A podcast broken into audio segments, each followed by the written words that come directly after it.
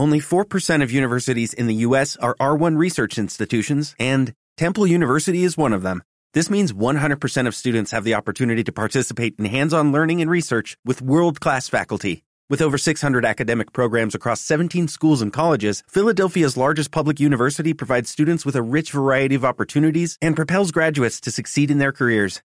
Temple University. Schedule a campus tour today at admissions.temple.edu/visit. Hola, has llamado a ¿Puedo hablar? el programa presentado por Perra de Satán y Snorkel y no puedes dejar ningún mensaje porque aquí las únicas que hablamos somos nosotras. empieza. ¿Puedo hablar? Bueno, bueno, bueno, aquí estamos. ¿Qué tal amigas? Pues el día ¿Cómo después de San? Valentín hoy es San Solterino, algo así, ¿no?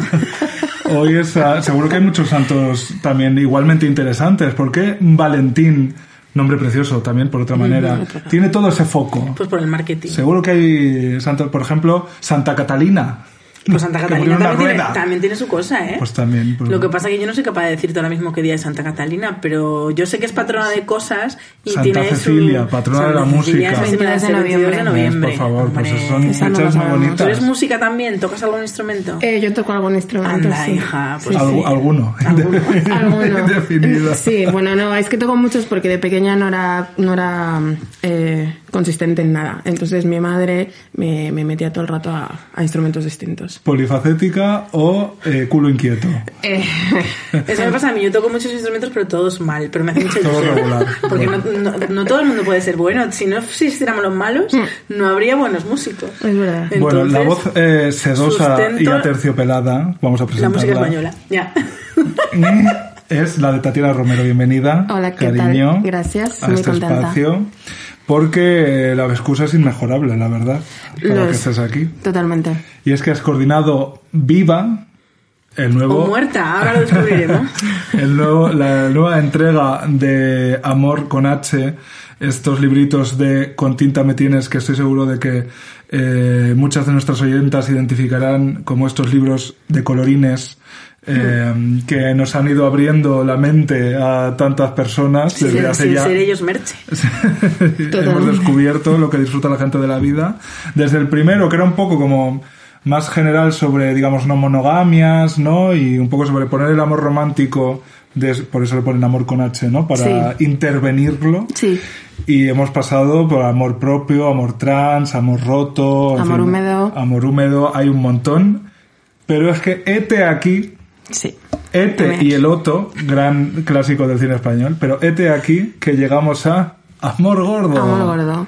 Algo Y- que nos toca, por lo que sea. Nos toca por... eh, Por muchos Por lados. muchos lados. sitios, por muchos sitios. Sí. Y nos dejamos tocar. Porque eh, ha llegado el momento de poner eh, a los cuerpos gordos en... en Es decir, el- sobre la mesa, ¿no? Que se rompe. sobre- alrededor de la mesa, mejor, alrededor de, la, mesa, alrededor de la mesa. Y una meriendilla. Uy, hablando de la mesa. merendillas, te tengo que contar una cosa. Te voy a quitar dos minutos de tu tiempo para contarte. Nunca son dos. Vale. voy a intentarlo. Venga. Venga. Para contarte lo que he descubierto la semana pasada. Bueno, yo no sé, Cuéntame. Enrique, si tú conoces los premios Ídolo. Sí. que son los que patrocina Dulceida. Sí. Pues la semana pasada salieron los nominados a Mejor Podcast. Y yo dije, evidentemente, yo no dije, hoy no me nominaron, no, ya esperaba yo, porque nosotros no es que seamos un podcast que, digamos, produce muchísimo dinero, ni gestiona el, pues lo que hacen los influencers de manera tal. Entonces no fui a mirar por, por rabia, sino por curiosidad de ver cuáles han nominado. Además estaba el de Nara Álvarez con Moderna de Pueblo y tal, y dije, ah, pues estupendos. Eh, cada uno de los premios de los premios ídolo está patrocinado por una marca. Ajá. ¿Sabes qué marca patrocina el premio al mejor podcast? Es la que yo creo que es. Sí es. Es la que nosotros llevamos eh, no nombrando casi cuatro años. O sea, Esto ya un grito de así de, es- ¡Ah! Es que yo ya ya no es- sé, o sea, mm, ¿Qué abre- marca? Ah, no podemos nombrarla. claro. Simpáticas rosquillas. la marca de las simpáticas rosquillas. Vale, vale. eh, Certificadas oficiales verificadas. Vale, vale, empieza vale. por D, acaba Sí, sí, por ya S. te lo ubico, sí. Entonces, yo abro eh, líneas.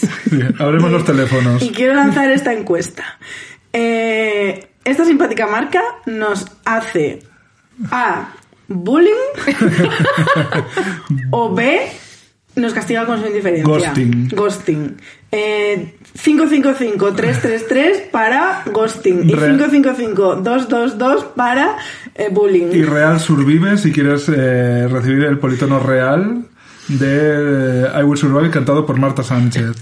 Eh, Y ya está. Yo, yo aquí creo que hay una tercera opción, que es la C, que es Hoodies. Que es, nos están haciendo Sí saben, quién, sí, saben, sí saben quién somos porque, como Hombre. bien dijimos en la primera temporada, ellos ya nos habían hecho ghosting. Empezaron verdad, haciéndonos sí, ghosting. sí. Porque yo, Literal. y estará el mensaje si lo busco, yo les escribí y les dije, hola. Eh, ¿Estás sola? Nosotras no, porque somos dos. Y entonces me hicieron ghosting y literal de dejarme en visto. Es decir, el ghosting ya está hecho. Bueno, pero eso puede verlo Pero- un trabajador y no va a verlo Claro, sí, porque lo ve el community manager, sí, A vale. ok, eso Bueno, vale. Pero ya llegados a esta altura yo diría que ya es bullying. Yo creo que ya es... Pero bueno, ahí ya está. Hasta aquí mi intervención de hoy. Muy bien. Pues ahora hablemos de gente que sí nos hace caso. y entre ellas ¿Nos, ¿Nos discrimina esa simpática marca por gordas? Otra pregunta que que tendría hacerse. narices, tendría Eh, narices. Sí, yo. Bueno, ser. Yo diría que sí. Sí, es verdad que eh, yo hace unos meses o quizá un año salió un artículo en el periódico de España, cuando, salió- Anda, cuando lanzaron EPE. el periódico de España, EPE, eh, que era el Ibai y las marcas de snacks y comida basura. Y es como Ibai, mm, que últimamente está como intentando adelgazar. Perder peso. perder peso y a la vez como toda la publicidad que hacía o hace, la verdad no sé si sigue haciendo, de pues un montón de marcas afines y Al universo al simpática universo rosquilla. simpáticas rosquillas. Y ahí había un tema, ¿eh? Ahí había un tema, porque era eh, lanzamos mensajes de todos los cuerpos son válidos, Mm. todas las historias por supuesto, y a la vez eh, nos aliamos con esa- esos productos a los que generalmente se les echa la culpa, ¿no? De ciertas mm, ciertos modelos mm, corporales. Corporales. Entonces ahí había Pero También te digo que me parece mucho más puestos a señalar la hipocresía de alguien, que esto yo creo que ya debe ser un tema que está superado. Es decir, si eres una persona que vives del patrocinio de las marcas, no hay, no existe la marca perfecta. Y moralmente eh, que tú la cojas y digas, excepto "Ole". los cines Renoir. Eso sí. Eso sí es perfecta. Eh, pero, eh, ¿qué iba a decir que se me ha olvidado? Ah, que vería muchísimo más hipócrita que eh, Ibai anunciase eh, productos adelgazantes a que anunciase simpáticas rosquillas. Porque eh, las simpáticas rosquillas por sí mismas no son un arma incluso una violencia. Es decir, creo que es muy necesaria la educación nutricional que no tenemos, a no ser que te pagues un especialista. eh, somos muchos los que cometemos el error de, ay, voy a comprar estos cereales porque parecen más sanos y luego resulta que tienen más azúcar que el propio azúcar. O sea, si hubieras comido azúcar a cucharadas, habrías estado mejor Habrías alimentada. Entonces es verdad que tenemos muy poca, eh, muy poca educación a nivel nutricional. Pero la simpática rosquilla por sí misma eh, no discrimina.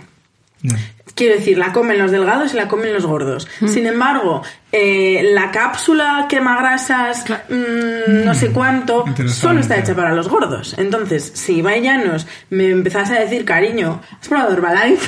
Pues yo diría, cariño, ¿has probado la psiquiatría? Pero eh, con las simpáticas rosquillas yo ahí... mm, Bueno, es otro debate, otro debate. pero esta es mi opinión, que no se me ha pedido. Ya está. Venga, vamos a hablar de amor gordo. Bueno, Sí. Tatiana, has coordinado este libro que es un compendio de eh, artículos Sí. eh, de distintas autoras, entre las que felizmente me encuentro, Sí. cosa que me hace muchísima ilusión y que te agradezco de nuevo en, delante de las ondas. A mí también. Y eh, quiero que me cuentes un poco cuándo te llega la propuesta de Con tinta me tienes eh, y en ese momento cómo, digamos, eh, planificas, gestionas o piensas, pues me interesa que se toquen ciertas realidades, ciertos puntos, porque, amigas, no hay una forma de ser gorda. Totalmente. pensamos que la única forma es Hay la Venus de infinitas. Wonderwolf, pero no, hay muchas formas infinitas literales. de ser gordas, como calorías tienen infini- Las infinitas simpáticas rosquillas. Justo. Entonces, cuéntanos un poco cómo fue ese proceso. Pues, eh, a ver, yo he participado ya en el amor 4, que es el amor propio, y el amor 5, que es el amor húmedo, y hablando sobre amores, eh, en algún consejo metaeditorial, que antes había consejos meta-editoriales, em, pensamos como cuál, cuáles eran los temas que nos parecerían interesantes, ¿no? Y me acuerdo que en ese momento salió el que fue, o bueno, el que es el amor 6, que es el amor trans, porque estábamos en un momento en el que se veía venir todo lo que iba a pasar con, con estos personajes. Y, y, en ese momento, o sea, eso fue, pues no sé, hace tres años o así, eh, también salió el amor gordo. A mí me parecía muy importante. Yo la verdad es que llevo poco en el activismo en el activismo gordo, como lo cuento en el texto o en algún sitio, no sé en dónde. Pero bueno, llevo poco y me parece muy importante hacer un amor gordo. Me parece muy importante porque sí que hay, hay ya referentes, eh, casi todos de nuestra generación o más jóvenes, pero de generaciones arriba no tenemos, ¿no? Yo no, ahora mismo no soy capaz de ubicar referentes de más de 40 mm, años que escriban sobre sobre corporalidades disidentes, sobre cuerpos gordos. Entonces dije, es que esto, es que tiene que hablarse. Y bueno, salió de ahí. El proceso lo iniciamos, lo empezamos hace un año, yo creo. Sí, por ahí. Eh, no, un poco antes. Y en realidad yo eh, le escribía a las autoras que me gustan. Esto fue así de arbitrario. O sea, no, no, está pensado, no, no, no para nada. La intuición también es una poderosa aliada para... Totalmente. Fue como, ¿qué autoras me, me gustan? Eh, con Iranchu ya habíamos estado hablando hacía algún tiempo, porque es algo que nos pasa mucho a las dos, que es que eh, no siempre fuimos gordas. Entonces, claro, eh, nos pasa que nos seguimos viendo con los ojos, o sea, si yo me veo en el espejo digo, ¿quién es esta persona que está ahí delante? Yo soy gorda ya desde hace muchos años, ¿eh? Tampoco es que tú creas que... No, desde hace mucho. Y me sigue pasando que cuando yo voy por la calle o estoy en la playa o lo que sea, eh, yo vivo en mi Tatiana de los 20. Y es como, no cariño, tú ya no eres ese ser. Eh, cuando me veo en el espejo digo, ¿quién es esta señora? Y esto me pasa, me pasa mucho y a Eranzu también la pasaba. Entonces dije, pues, buah, o sea, Eranzu tiene que escribir. Eh, al final escribe otra cosa que me parece también bestial. eso fue con Irán. Luego, eh, con Alicia Santurde eh, también, porque me gusta, porque Alicia escribe ciencia ficción y es gorda. Y entonces yo eh, pensé que, bueno, que como es gorda y escribe ciencia ficción, tiene que escribir algo de ciencia ficción y gordura. No se lo pedí y lo hizo. o sea que no me equivoqué. bueno, Lucrecia Mason es mi comadre de escritura, Sudaka también tiene mucho tiempo trabajando esto. Para mí, Lucrecia es uno de los referentes, entonces también la escribí.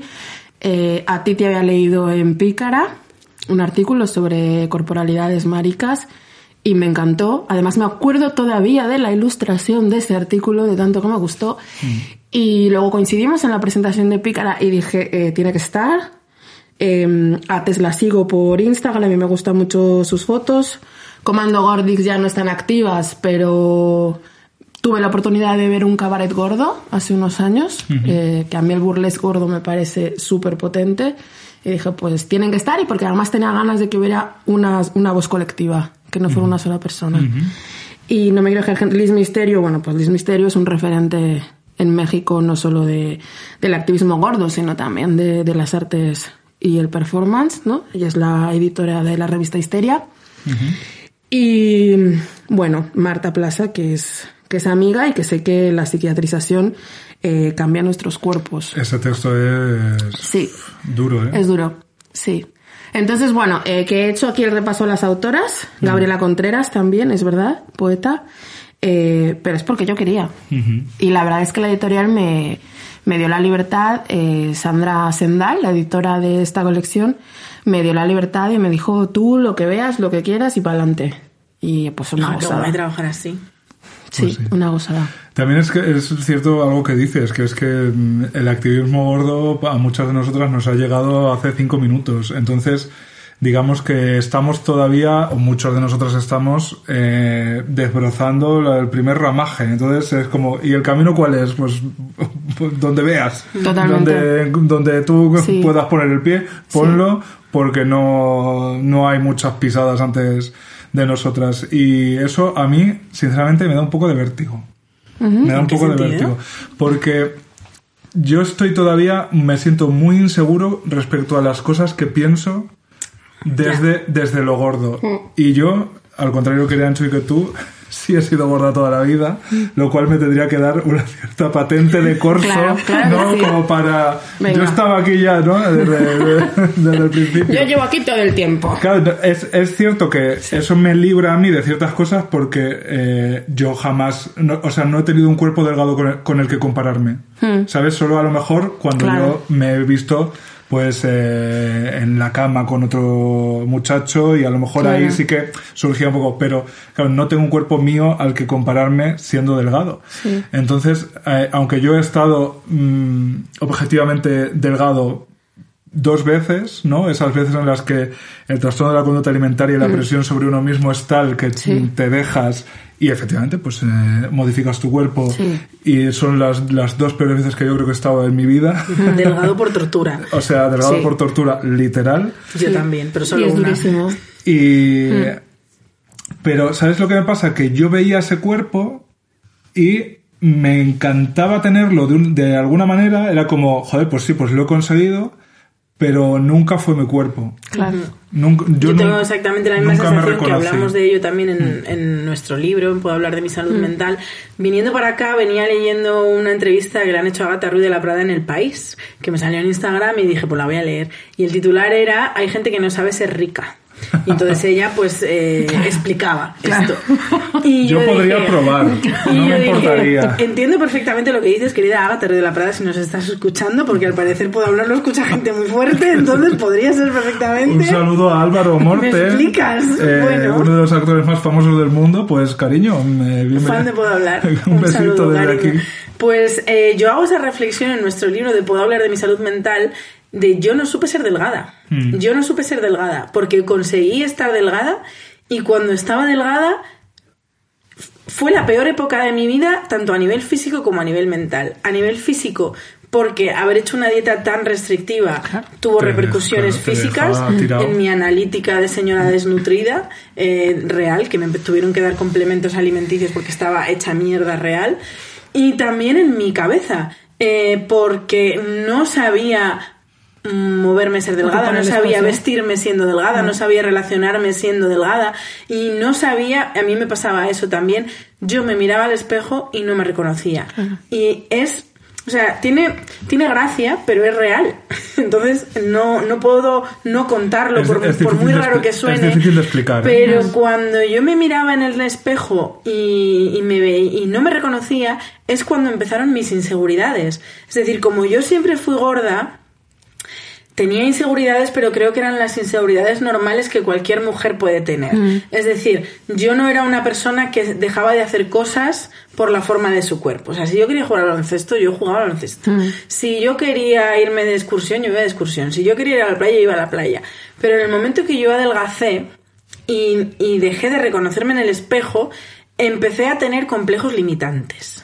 Empecé a odiar mi cuerpo y empecé a tener una, complica- una relación ya enfermiza con mi cuerpo. Y fue a raíz de verlo eh, muy delgado, porque cuando yo estaba muy gorda, eh, lo que tenía era una dismorfia que hacía que no percibiera mi cuerpo, por muy gorda que estuviera, yo no lo percibía malo. Porque yo, como reci- recibía tanto odio desde, desde el exterior, la manera de sobrevivir a eso era Bloqueo. eh, bloqueo. Entonces yo a mi cuerpo no lo veía, mi cerebro no me dejaba ver mal mi cuerpo porque es que si lo veía mal me mataba Para- viva. para no sufrir, tal cual. sí, sí. O sea, Tal cual. Me, me quitaba del medio. Claro. Y fue cuando adelgacé, cuando eso se desbloqueó, porque ahora ya todo el mundo piropeaba mi cuerpo. Claro. Y, y la disonancia fue mayor, porque la gente piropeaba mi cuerpo y yo lo miraba y no encontraba el piropo por ningún lado. Es cuando empecé a sentir asco de mi propio cuerpo, estando, del- estando delgada. Mm. Y eso es una cosa loquísima, loquísima. También yo creo que es porque de repente empiezas a, como tal, empiezas a existir. Eh, a mí hay algo que me llama mucho la atención de los cuerpos gordos, que es que objetivamente ocupamos más espacio, pero simbólicamente somos invisibles. Sí. O sea, tú vas por la calle y vienen dos chavalas eh, súper delgadas eh, en la acera, ¿sabes? y es que, es que no te ven. Se chocan contigo, porque eres gorda. Entonces, me parece muy curioso que ocupando el espacio que ocupamos, ¿no? Eh, simbólicamente seamos invisibles. Entonces, creo que también eh, va por ahí, ¿no? Creo que es algo que suele suceder cuando, cuando adelgazas. Yo también tuve un periodo, el periodo en el que adelgacé hace un tiempo por una depresión muy fuerte que adelgase unos 10 kilos o así. Por un lado, eh, la pesadilla de que la gente te diga que estás estupenda. Mejor que cuando, nunca. claro, cuando tú eh, tienes unas ojeras, eh, eh, estás fatal, eh, o sea, no duermes, no comes, no nada. Es, eso es una cosa ya como muy bestial, ¿no? Pero además es eso, empiezas a ocupar el espacio como la gente empieza a verte, dejas de ser invisible. Y creo que ahí es en donde viene un poco el shock, ¿no? Como, ¿qué está pasando? Esto no, no, no sé qué es esto, ¿no? O sea, ocupo menos espacio físicamente, pero ocupo más espacio simbólico. Sí. Y a mí eso creo que me cuesta manejarlo. ¿Sabes qué pasa? Que cuando, cuando tu cuerpo se acerca al canon, ¿no? Eh, entras en el espectro de eh, la atención. Sí. Esa, esa, esa atención difusa que eh, cuesta explicar, pero no cuesta nada entender. Que todos, o sea, que ya Mm. Sí, sí, sí, me sí, estáis es verdad. entendiendo perfectamente. Sí, Quiero sí, decir, sí, claro. hay gente que a nosotras nos ve y a no ser que sea un taquillero y vayamos a su taquilla, quiero decir, ¿sabes? O sea, un cliente de su... O sea, jamás no- nos va Nos no- nos va a percibir, quiero decir, somos... Sí, sí. eh, Hombre, no- como no mujer que ha salido mucho de fiesta y que ha intentado ligar, eso se nota enseguida. que claro. la gente, los, los chicos, yo intentaba ligar con chicos en aquel momento y los chicos ni me miraban. Somos N- NPCs, non-playable characters, que eso es una cosa que a mí me han enseñado.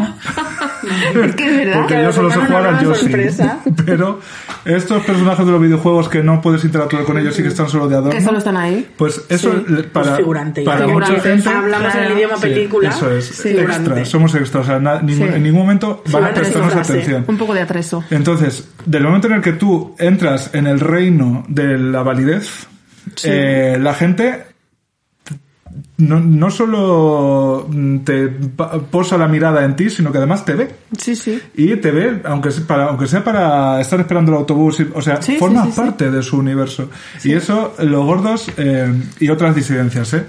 Eh, lo notamos yo creo que muy claramente, ¿no? Como empiezas a, empiezas a, a ser registrado como una persona un poco que puede, puede formar parte del universo del otro, ¿no? Sí. Que es- está, mm, tiene las capacidades mm, que, se- Sí, que, la eso, gente que parece eso que requiere. piensa, que "Mm, eso podría requiere". interactuar contigo, Sí. quizás no lo haga. Podría ser tu amigo, podría. ligar, podría lo que sea, lo que sea. No tiene tampoco del deseo luego hablaremos. No es solo el deseo, es la mera Existencia. Existencia. O sea, yo en el mundo marica, por eso quería meter el elemento marica en el texto, pero o sea, esto ya os podéis imaginar cuando yo mm, aparezco con mis amigos, que la verdad mis amigos no, no somos de esos maricas que nos pueden criticar porque somos todos del mismo, porque somos somos como como los trotamúsicos.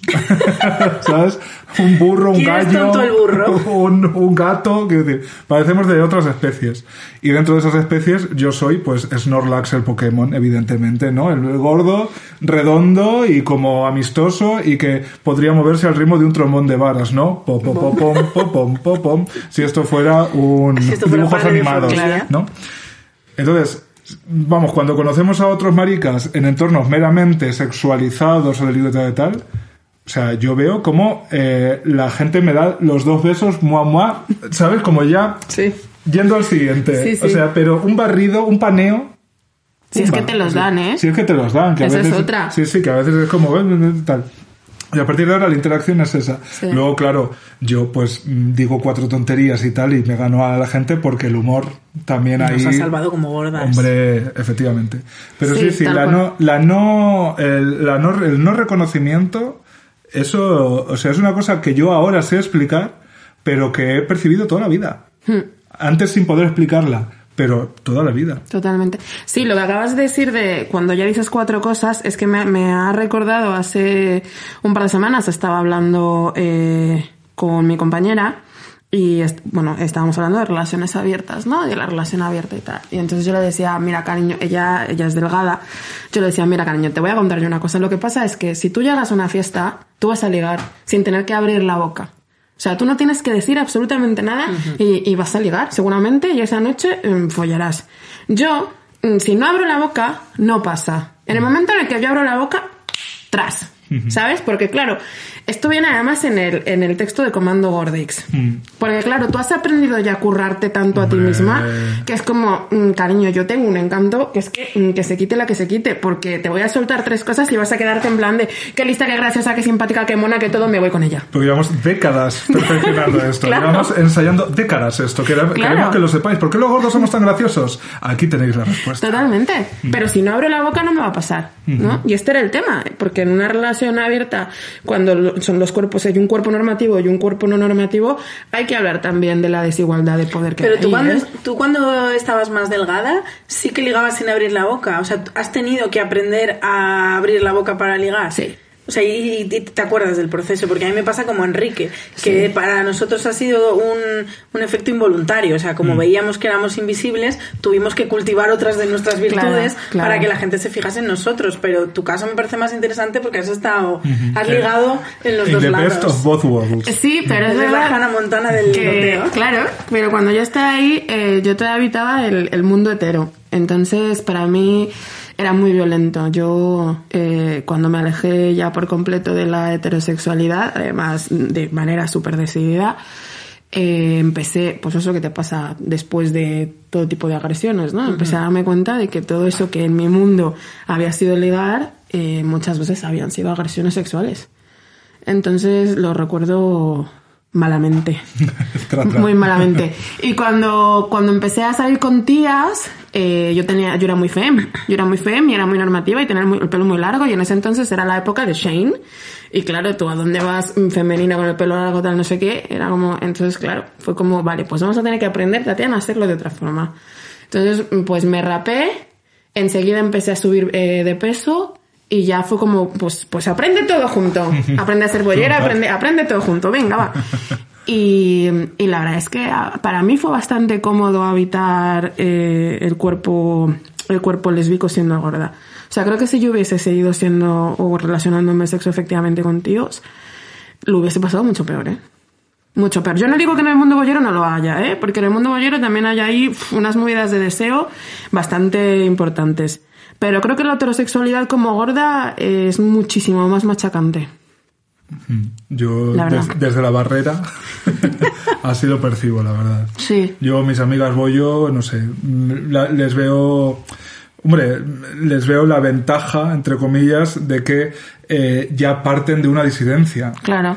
Eh, A mí lo que me parece mm, realmente complicado es eh, como ir entrando a la ir- irte dando cuenta de que no formas parte de una cosa en la que tú crees que formas parte, Sí, ¿sabes? sí. Pero si ya sabes que no formas parte, Claro. ya es como, bueno, pues mm, es muy duro, quiero decir, mi texto va sobre eso, quiero decir, Sí. sobre dos... No, no me ha puesto más fácil eh, el hecho de ser gordo, el, el, el también ser marica, no me lo ha puesto más fácil, pero me ha dado herramientas que luego, cuando he podido usarlas, las he usado muy bien. Claro. ¿Sabes? No sé si me explico porque Sí, sí. es una cosa compleja.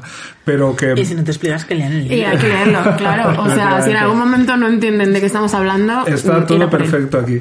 Pero sí que sería interesante, no, que desde luego no para un amor gordo, pero me preguntaba yo leyendo el libro, ¿cómo habitará un cuerpo gordo un chico cisetero? ¿Sabes? Hmm. Una persona que sí, en realidad, sí puede estar ahí por derecho propio, entre Hmm. Claro, comillas. sí, sí, sí, sí. ¿Cómo de repente es el proceso? Porque yo, por mi experiencia, más de adolescente, ¿no? Que era cuando yo tenía una observación de más de chicos ciseteros, había eh, muchachos gordos que eh, su masculinidad estaba por encima de eso.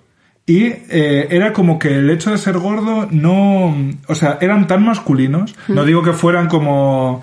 mm, eh, no sé, un troglodita, ¿no? no, es- no digo esa masculinidad paródica, sino que estaban como tan seguros en su masculinidad como que su cuerpo gordo yo no, no, no era un impedimento para que ellos se relacionaran y tuvieran seguridad en sí mismos. Esa seguridad que nosotros Tal jamás cual, tendremos. tal cual. La seguridad de un hombre cisetero blanco mediocre Tal- la cual. tenían intacta.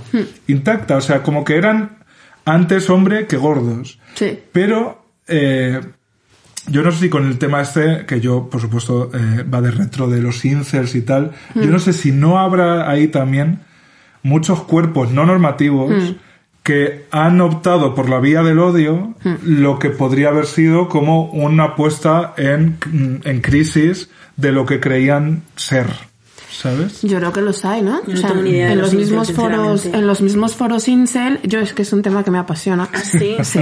Es nuestra Cuando, corresponsal. el- cuando queráis hacer un programa de incel. aquí me tenéis. En los foros incel, de hecho, eh, les llaman por un nombre específico a, a los hombres normativos.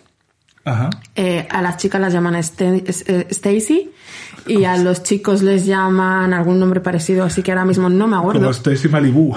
Pero, o sea, como nombres típicos... De muñeco, ¿no? Sí, Eh. tal cual. Y, y de hecho, eh, buena parte de los incel eh, dicen que, que también hay que matar a, a los varones cis, eh, Normativos. normativos. Claro, y hay que esto- enseñarle a ellas que el macho alfa, hablan mucho del macho alfa, porque los incel, es que me has abierto una... Eso es Pues un dale, tema- dale, Podría haber sido.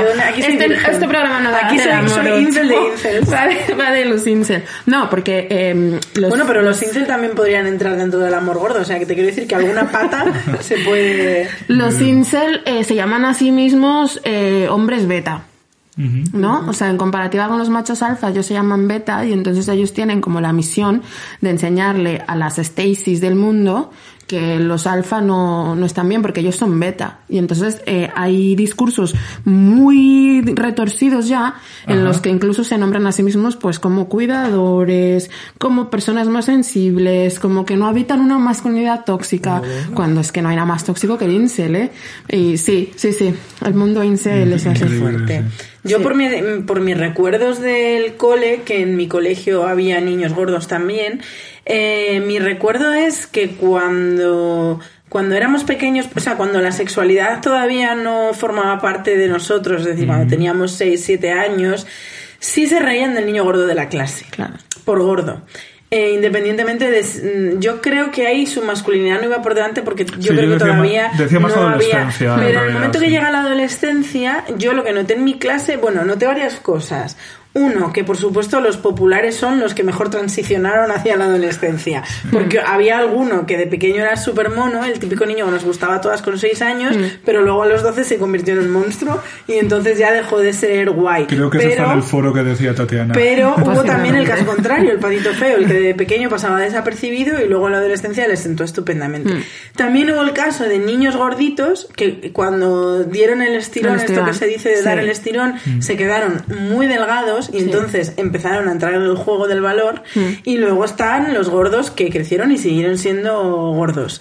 Y los gordos que crecieron y siguieron sien- siendo gordos, eh, Mm, ya no nos reíamos de ellos, sobre todo porque casualmente los dos gordos que compartieron generación, curso conmigo, eh, daban hostias.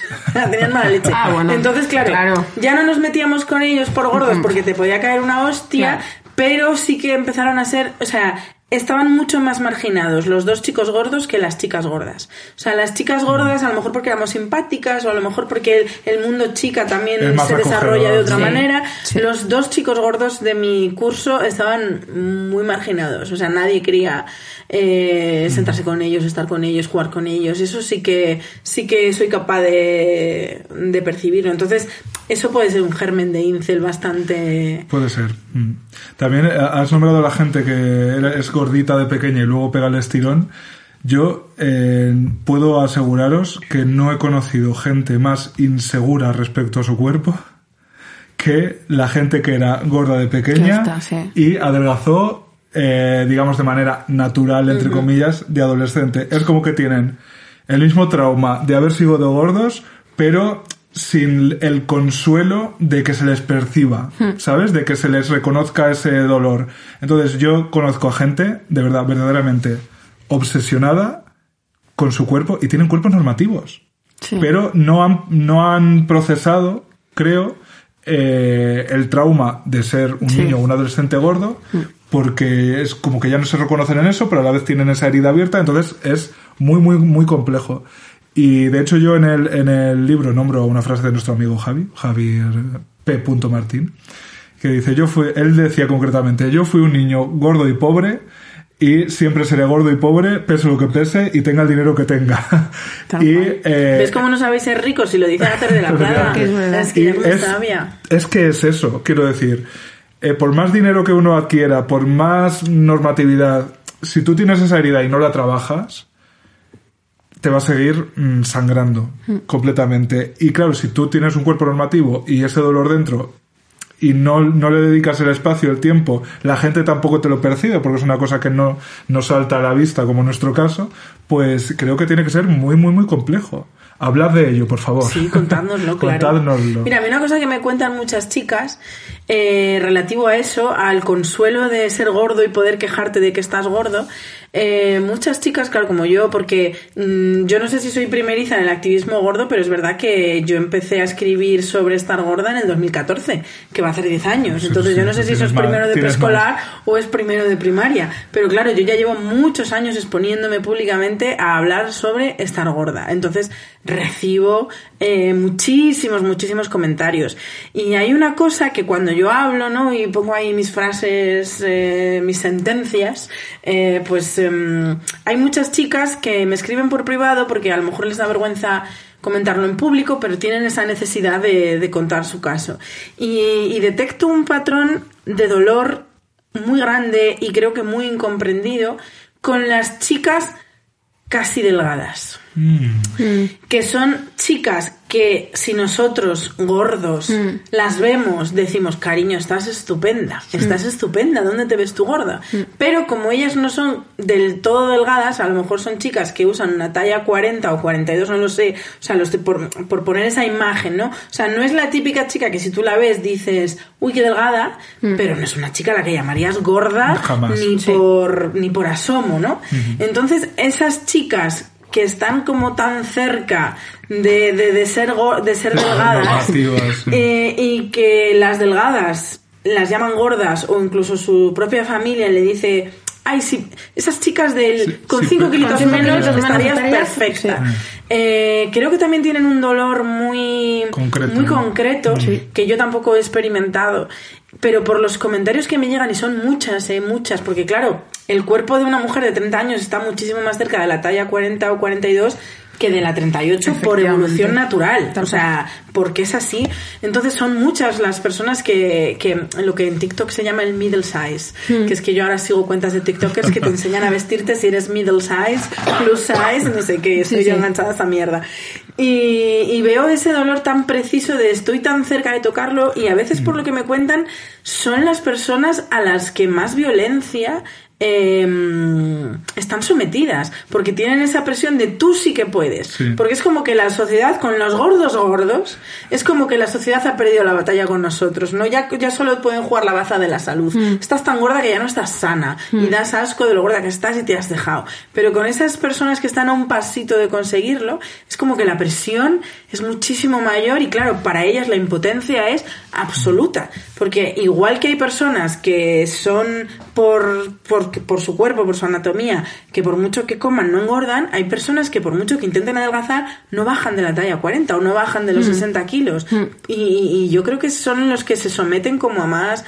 Por lo que me cuentan, porque yo no lo sé, estoy hablando por, o sea, no estoy hablando en primera persona y me puedo equivocar, pero es algo que percibo, que la gran mayoría de gente que se queja de su situación en privado, o sea, que ni siquiera es capaz de exteriorizarlo, como le podría haber pasado a esos chicos que discriminamos y que, y que ni siquiera tenía, ni siquiera les dábamos el espacio a que se quejasen o a que dijeran, oye, que yo también existo. Creo que la sociedad tampoco le está dando espacio a la queja a las chicas de la talla 42. Porque, porque socialmente, no sé por No no está sé- ni en un lado ni en el otro. No sé si es porque a lo mejor los gordos nos quejaríamos porque diríamos, pero si tú no estás gorda, Claro. o porque ellas todavía no se atreven a romper ese... Porque también hay que romper, para, para empezar a luchar por ti misma y por ganarte un espacio, hay que, hay que ponerse por delante, ¿no? Y me, me- eso me parece muy curioso. También, queridas amigas, si queréis contaros Contar, vuestro contar caso, cosas. vuestra experiencia, eh, me parece también muy interesante. Yo creo que es por eso, porque ellas mm, todavía no. Bueno, ni tienen ni, ni, ni quieren asumirse como gordas, ¿no? Yo creo que en ese caso. Yo no creo que la violencia es más. Yo creo que las personas gordas, eh, visiblemente gordas, que no están ahí entre el- la talla 42 y la 44, sufren muchísima más violencia. O sea, muchísima más violencia me refiero no, no solo por parte de tu familia o no solo a, interpelaciones como tal gordofóbicas, sino a no encuentras eh, sitios donde quepas, eh, no te van a contratar porque te ves como te ves, ¿no? O sea, violencias más estructurales, no solamente la violencia estética. ¿No? Creo que las chicas que están entre azul y buenas noches, que no sé si se diga así aquí, pero en México se dice. No, pero nos ha encantado. Sí, en México se dice mucho A partir de ahora sí se dice aquí. Claro, que están entre, azul y, entre azul y buenas noches. Entre azul y buenas noches. Claro. Me encanta. Aquí sería entre Pinto y Valdemoro. Pues aquí es entre azul, porque el cielo todavía está azul, pero todavía no son las buenas noches. Pero me encanta. La, nueva película de Daniel Sánchez Arevalo. Entre azul y buenas noches. Me encanta. Pues las personas que están entre azul y buenas noches. Eh, sufren violencia estética. Creo que la violencia que suben es violencia estética, pero no violencia estructural. ¿no? Y las personas ya más, más gordas sí que sufren esa violencia estructural. Yo creo que, evidentemente, es que nadie quiere ser gorda. O sea, seamos honestas, ¿no? Hay algo a mí del libro que me gusta mucho y que lo pedí mucho, mucho y que yo lo quería. Que está muy bien el body positive, fantasía, ilusión. Que está muy bien eh, todo aquello de quiérete, de acepta tu cuerpo, de todas estas cosas. Pero pero yo necesitaba honestidad en este libro, ¿no? Era como, tía, sé honesta, cariño. O sea, si hay alguna persona gorda que no desde en algún momento de su día o de la semana o del mes ser delgada, pues eh, ya está, ¿sabes? O sea, que es que yo retiro esto de circulación. No, es mentira. Eh, no, me parece muy bien y me parece genial, ¿no? Yo el otro día se lo escribí a Magda Piñeiro en algún comentario, ¿no? Porque le decía, tía, pues a mí me sigue pasando. Yo no quiero ser gorda. O sea, yo escribo sobre ser gorda porque es que no quiero ser gorda, ¿sabes? Entonces, pues las personas que están entre azul y buenas noches, pues claro que no quieren, no quieren pasar a este lado del río, no quieren ser gordas, ¿no? O sea, hay una parte de tu texto que a mí me encanta porque es que me lo, me lo tatuaría, que si pudieras tomarte una fórmula entre humos de azufre eso es. para ser delgade, lo harías. Pero eh, ahora mismo, vamos, Incluso ya no para ser delgade, eh, para perder 15 kilitos. Sí, no, o sea... Digo, mira, me voy a tomar esta, esta cosa que sabe a mierda, pero mañana me levanto 15 kilitos, que, que no, 15 kilitos a mí no me van a hacer delgada. Sí. Pero, ya no, te quitas un peso de encima, nunca mejor Ya no 15 kilos ni, ni, ya no ser delgada. O sea, yo si, si me tomara una pócima y tuviera un cuerpo normativo... Eso es eh, o sea, pero no, mm, o sea, lo dejo escrito por si. Te voy a decir una cosa, ¿sabes que la pócima existe? ¿Ah, Que esto es otro melón que se acaba de abrir y estoy enganchada. Es, es, TikTok que me mete unas mierdas. es que TikTok es un algoritmo que te conoce tan bien. O sea, si tú tienes un trauma interno que tú ni siquiera eres capaz de reconocer, TikTok, lo, detecta y te empieza a mandar vídeos pues sobre eso. Es, es, una locura. Pues eh, la medicina está para la diabetes, que se ha ah, puesto de moda. pues es que ahora lo que están diciendo yo no sé si vosotros percibís, si cerráis los ojos, sois capaces de ver a las Kardashian. Kim Kardashian hace un año tenía un cuerpo de una manera y ahora está muy delgada. Muchísimo. Entonces ella lo que contó fue que hizo una dieta keto hmm. que la dieta keto te ayuda a adelgazar muy rápido y luego pues se ha mantenido, cosa que es bastante bueno, eh, o sea, si tú siempre haces la dieta keto, te puedes mantener, pero si solo haces un tiempo y luego vuelves a la normalidad, digamos que es improbable. Pero bueno, cuando tienes mucho dinero nunca se sabe. Entonces, ahora hay muchas. Y a su hermana Chloe le ha pasado exactamente lo mismo, mm. que era una chica eh, pues de la talla 40 y ahora es una chica de la talla menos 2, porque se ha quedado súper delgada. Y entonces ahora hay esa teoría de la conspiración, porque hay famosos que han reconocido que sí han tomado este producto, que no sé cómo se llama, y que en España también te ofrece la seguridad social, me parece. Eh, en Estados Unidos, evidentemente, ¿no? Lo tienes que pagar. Y, y hay esta teoría de la conspiración, ¿no? De famosos que han perdido peso muy rápido y lo están manteniendo. Y es que si tú te das una si, si tú te tomas una medicación para las personas con diabetes tipo 2, es decir, si tú tomas más insulina, de un extra de insulina, que en Estados Unidos es un tratamiento que te vale como 3.000 pavos al mes, entonces si eres rica te lo puedes permitir, eh, es la pócima mágica que te mantiene delgada para siempre. Y de hecho es que yo tengo un amigo en España que, porque es que esto es otro tema que está empezando a salir en España, y es que ahora vas al médico pesando 100 kilos como peso yo, y ya el médico te dice, cariño, tu problema ya tiene solución científica. Eh, empiezas a tomar este tratamiento por la seguridad social. Y es una medicina que le dan a las personas. Es que no me acuerdo del nombre, si me lo hubiera preparado, pero como me salen las cosas así, pero vamos, que una sencilla búsqueda de Google. Y entonces, un amigo mío un día me escribió yo a este amigo mío lo vi muy delgado en muy poco tiempo. Pero como yo soy esa persona que no hace comentarios sobre el cuerpo de los demás, Muy bien. yo ni, ni le pregunté, pero él me lo contó. Y me, y me dijo, sí, porque es que fui un día al médico y entonces el médico me dijo, pues tienes que empezar a tomar este medicamento. Y efectivamente lo empecé a, a tomar y sin hacer nada, o sea, de manera milagrosa como pócima de Hogwarts, eh, pues he adelgazado. Y, o sea, que quiero decir, pero luego hay este melón de... eh, a raíz de, este- de que los médicos en España empiezan a recomendar este medicamento a las personas, se ha abierto también, he visto también el debate de eh, si yo estoy sana, o sea, si yo ahora mismo voy al médico y me haces un reconocimiento y estoy sana, Claro. ¿por qué me tienes que dar un tratamiento Claro. eh, para que sería solo estético? Puesto que lo único que te hace ese medicamento es perder peso. O sea, no te, no te no hace que tus eh, niveles de azúcar en sangre mejoren, o que tu colesterol mejore, o que tu no sé qué. No, lo único que hace es que pierdes peso. Entonces está este melón abierto ahora mismo. Yo estoy muy perdida en este melón. O sea, solo he entrado, digamos, con mi mm, caleidoscopio desde casa. En la ventana indiscreta me he asomado a ver. Y, y a ver, es verdad que tengo un amigo, es decir, un caso muy cercano de amigo que está encantado porque realmente encontró la fórmula mágica. Pero eh, el melón está ahí y al parecer algunos médicos, a mí no, o sea, yo desde que desde que se comer- desde que se recomienda este producto en España, que creo que ha sido desde el último año, eh, yo he ido un par de veces al médico y, ni- y en ninguna ocasión mi médica de cabecera le ha dado ningún tipo de importancia a mi peso, A mí porque también, no iba por nada tampoco, sí. relacionado con mi peso. Ah, mira, qué suerte. Eh, y a mí no me ha recomendado esto, pero es verdad que está pasando. ¿Y tú te la tomarías? Pues es que no lo sé, es que, ¿sabes qué pasa? El trauma de yo no supe ser delgada es algo que sigue, o sea, mi herida abierta es esa. Mi herida abierta es que yo cuando peor estaba emocionalmente es cuando estuve delgada. Entonces, yo he detectado con mi trabajo con la psicóloga eh, que le tengo cierto miedo a, a adelgazar y que incluso es un, es un retruécano jodido lo que voy a decir. Pero con la psicóloga detecté que a veces me pongo trabas cuando quiero hacer cosas saludables, o sea, cuando quiero tener una rutina de ejercicio, cuando quiero tener una rutina de alimentación, yo misma me auto boicoteo eso porque le tengo cierto miedo a no adelgazar. Por eso dije antes, si a mí me quitaran 15 kilos, pero yo no diría, ojalá me quitaran 30.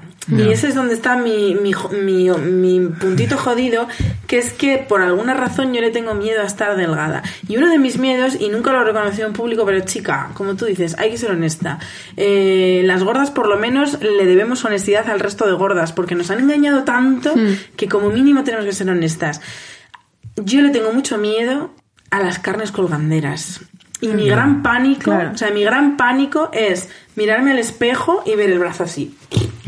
Y entonces sé que existen muchas soluciones para adelgazar de manera rápida. Por ejemplo, también tengo el caso de otra amiga que se metió un balón gástrico, pero que es un balón nuevo que se disuelve solo. Uy. O sea, que te lo meten y no te lo tienen que sacar, con lo cual es muchísimo me- menos dañino para el organismo, porque es un balón gástrico que solo te dura como 14 semanas dentro de ti y luego el solico se va disolviendo y se lo cagas.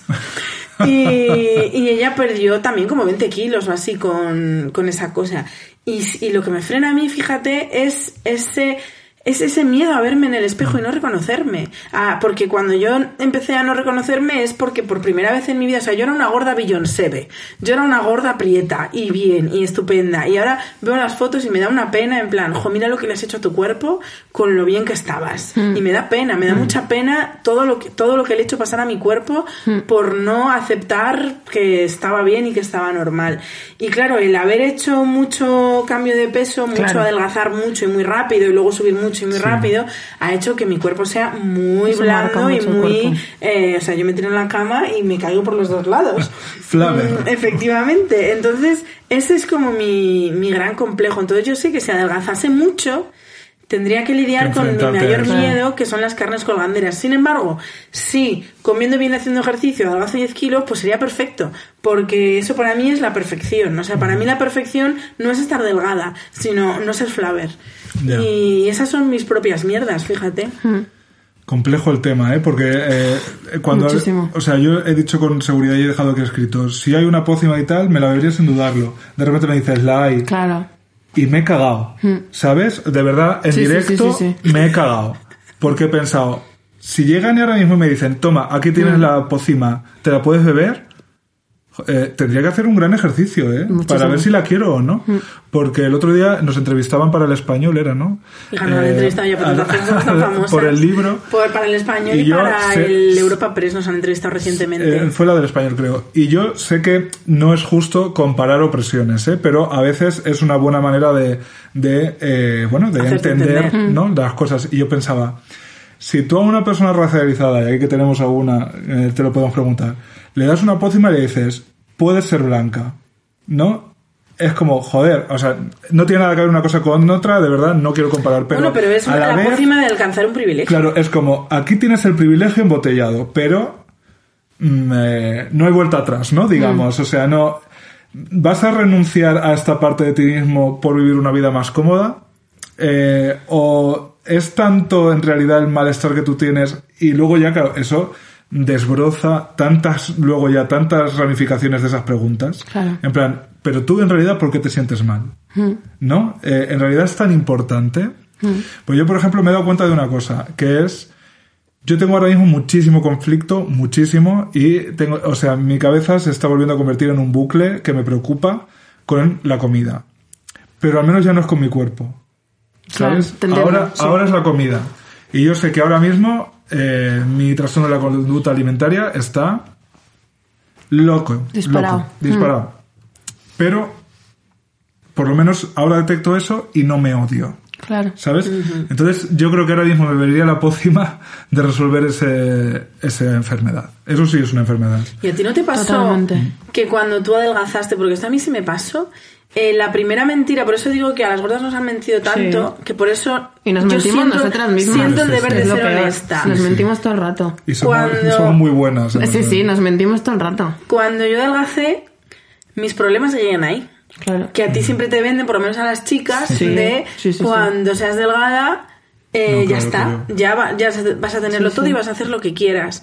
Y cuando yo adelgacé, conseguí adelgazar y nunca llegó la satisfacción de haber adelgazado porque mis problemas no solo no desaparecieron, sino que aparecieron otros nuevos, como el no reconocerme en el espejo, como el sentir asco de mi cuerpo, como el tener los primeros complejos, como el no, el, bueno, como una pérdida de identidad. En plan, no sé ser esta versión de Beatriz porque estaba me he desarrollado siendo la Beatriz gorda y todas mis herramientas tanto sociales como relacionales como de todo tipo están tan ligadas a ser gorda que me has quitado ser gorda y me has dejado como vaca sin cencerro.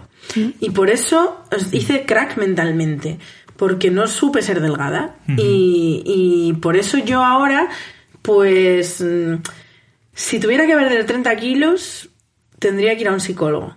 Porque tengo movidas con, con mi época delgada y, y creo que no podría. Y es que me lo he demostrado a mí misma. O sea, el año pasado estuve trabajando con una nutricionista y cuando perdí, creo que llegué a perder 13 kilos en un año de trabajo, la dejé. Porque era como, yo ya he conseguido lo que quería, yo no, no, yo no estoy preparada para ser delgada, así que no voy a adelgazar más de 13 kilos. Yo creo que todas tenemos que necesitaríamos terapia si, si adelgazamos, ¿no? O sea, sobre esto que, que dices de la pócima, ¿no? Y los privilegios y la racialización y tal. Em, sí, yo, yo sueño con, con recuperar mi peso de hace, de hace 20 años, de hace 15 años. 15, 20, 20, ya. Eh, no me tomaría una pócima. O sea, es verdad que es como un.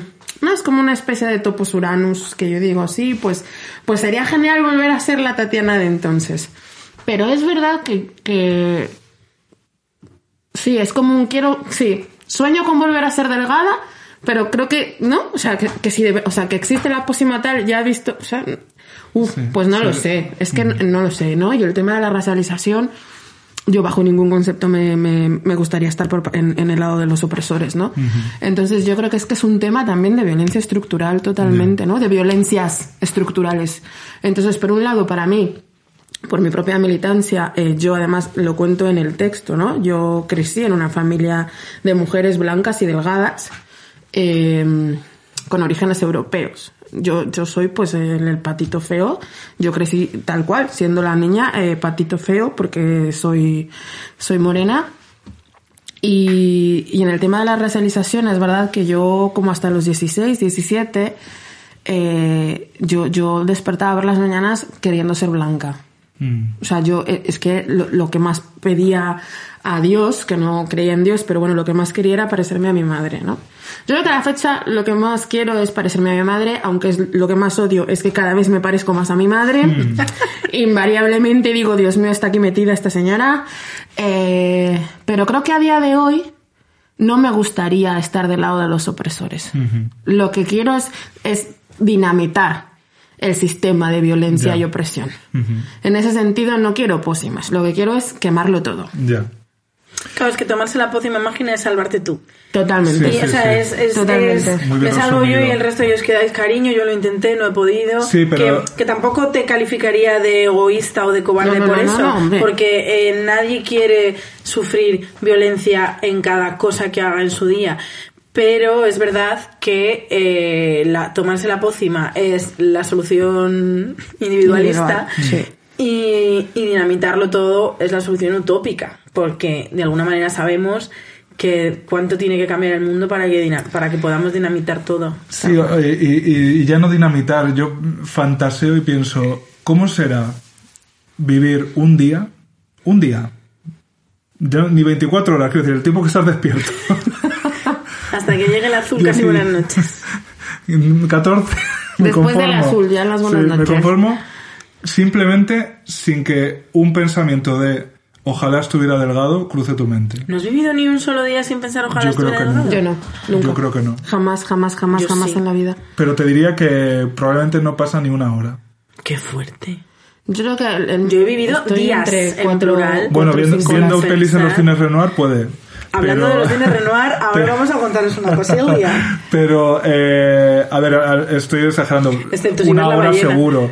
Pero un día, Un día no. os aseguro, vamos, eh, firmaría ante notario. Yo también. Eh, no. No me pasa, O no me ha sea, y de hecho, eh, ya os digo que últimamente mi TCA está, o sea, subiéndose por las paredes y es eh, un machaque mm, constante, constante.